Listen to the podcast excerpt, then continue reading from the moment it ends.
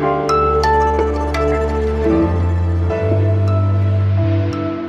Hallo und herzlich willkommen zum Was jetzt Podcast Update am Montag, dem 3. August.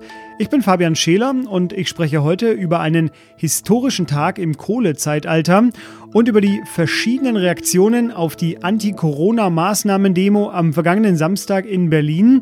Denn das sind aus meiner Sicht die Themen des Tages heute. Legen wir also los. Redaktionsschluss für diesen Podcast ist 16 Uhr. Komme an diesem Montag nicht ganz drum rum. Die Debatte nach dem sogenannten Tag der Freiheit am vergangenen Samstag in Berlin, als laut Polizeiangaben 17.000 Menschen gegen die Corona-Politik der Bundesregierung demonstriert haben. Ja, diese Debatte geht heute auch voll weiter. Viele waren nämlich ohne Maske, Abstand, ja, und manche auch ohne Anstand unterwegs. Die Polizei hatte den Anmelder deshalb ja angezeigt und die Demo auch irgendwann aufgelöst. Eine Regierungssprecherin sagte nun heute, viele hätten das hohe Gut des Demonstrationsrechts für Verhalten ausgenutzt, das in keinster Weise zu tolerieren sei. Die weiteren Reaktionen heute, die reichten in der milden Form von, sage ich mal, Verständnislosigkeit bis hin zu ja, Forderungen nach Verboten. Justizministerin Christine Lambrecht, die sagte der Süddeutschen Zeitung, Demonstrationsfreiheit sei ein besonders wichtiges Rechtsgut, die Hygieneauflagen müssten aber eingehalten werden. Ja, und am weitesten ging ein CDU-Politiker, Armin Schuster, ein Innenpolitiker. Er war das mit den Verboten. Er sagte, es wäre verhältnismäßig solche Versammlungen nur noch unter sehr viel strengeren Auflagen oder eben gar nicht mehr zu genehmigen. Ja, Demos zu verbieten, das wäre jetzt ein nicht so kleiner Eingriff in die Grundrechte und darum dreht sich diese Debatte jetzt. Anders sah und sagte es der FDP-Mann Wolfgang Kubicki der Bild-Zeitung. Unter den Demonstranten seien eine Menge Leute dabei, die, Zitat, für uns nicht verloren sind, die einfach verzweifelt sind, weil sie nicht mehr wissen, warum diese Maßnahmen umgesetzt werden. Naja, mir fallen da schon noch ein paar Gründe ein.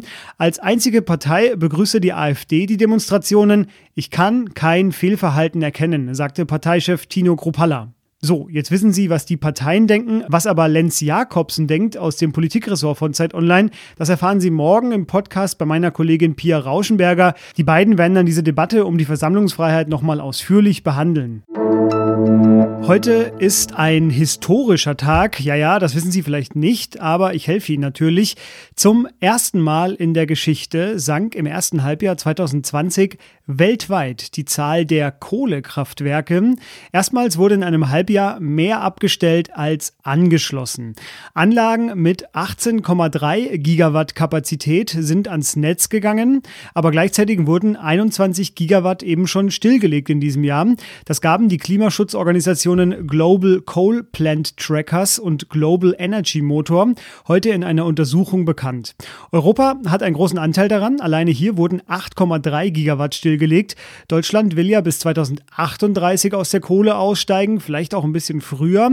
Österreich und sieben weitere EU-Länder sind bereits komplett aus der Kohle ausgestiegen. Ja, und außerhalb von China gehen die Kapazitäten weltweit generell seit 2018 zurück. China ist laut dieser aktuellen Untersuchung jetzt Heimat der Hälfte aller Kohlekraftwerke.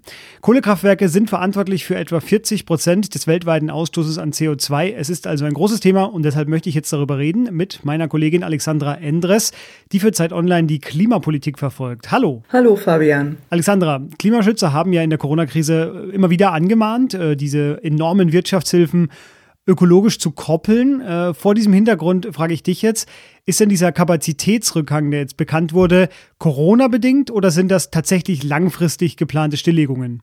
Also das sind schon Stilllegungen, hinter denen zum Teil ja auch langfristige politische Ziele stecken. Also gerade in Europa.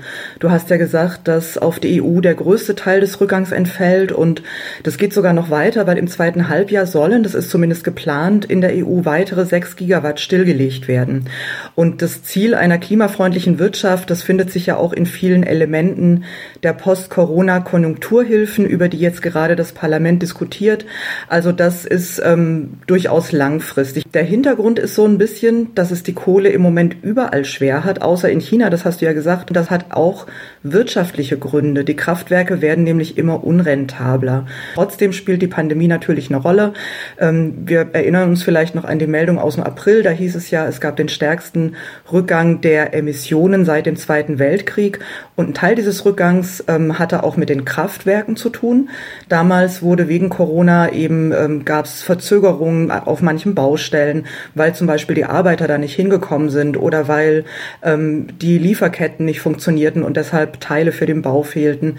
Ähm, das waren aber Verzögerungen, keine Stilllegungen. Und wie gesagt, jetzt in diesem Report geht es um Stilllegungen. China hat aber wegen Corona jetzt auch wieder ähm, neue Kohlekraftwerke genehmigt, also gerade offenbar in, in einem Bestreben, die Wirtschaft wieder anzukurbeln. Also da ist sozusagen der gegenläufige Effekt ähm, zu beobachten, ähm, als das, was gerade in Europa zum Beispiel passiert. Umso wichtiger wäre es also, dass die Wirtschaftshilfen anderswo außerhalb Chinas jetzt tatsächlich den Fokus auf klimafreundliche Technologien legen. Sind denn diese Zahlen, äh, ganz einfach gefragt, jetzt eine gute Nachricht? Ist da eine Trendwende zu erkennen anhand dieser Zahlen? Ich würde eher sagen, sie bestätigen die Trendwende, die sich schon seit einiger Zeit abzeichnet. Eine Trendwende lässt sich aber auch an den Kohlekraftwerken festmachen, die derzeit im Bau sind oder eben entwickelt werden für den Bau.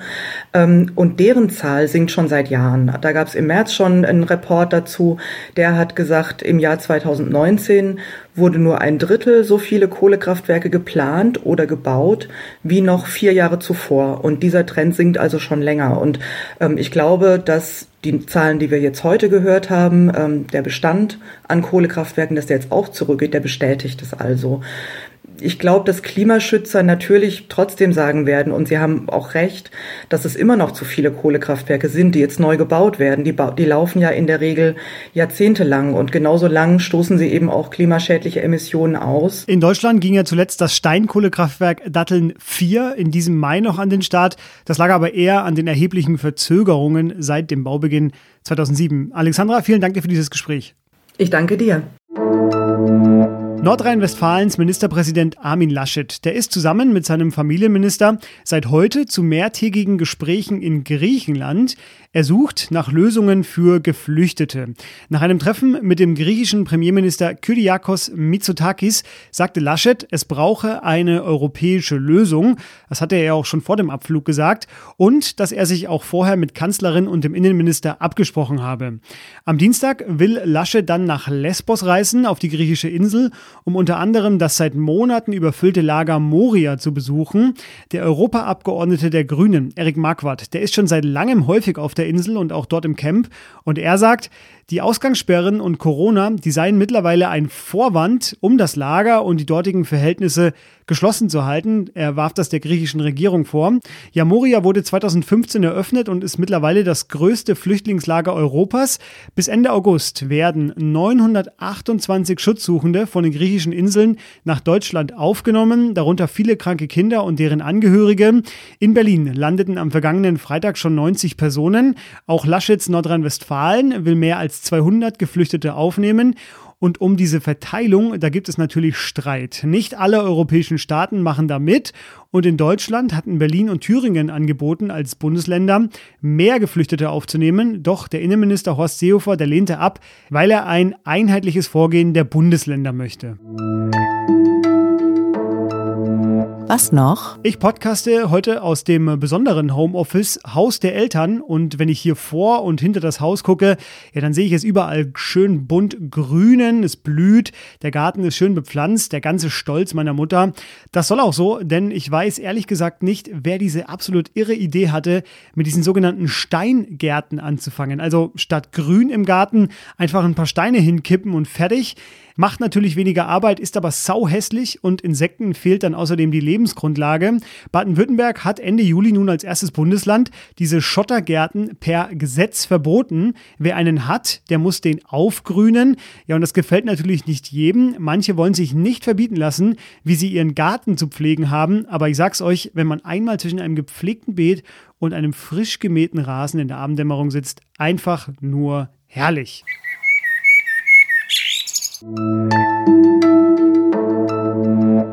Ja, und das war das Update. Unsere Mail wie immer, was jetzt zeit.de für Fragen, Hinweise oder Kritik. Ich bin Fabian Scheler. Haben Sie einen guten Tag. Bis dahin. Tschüss.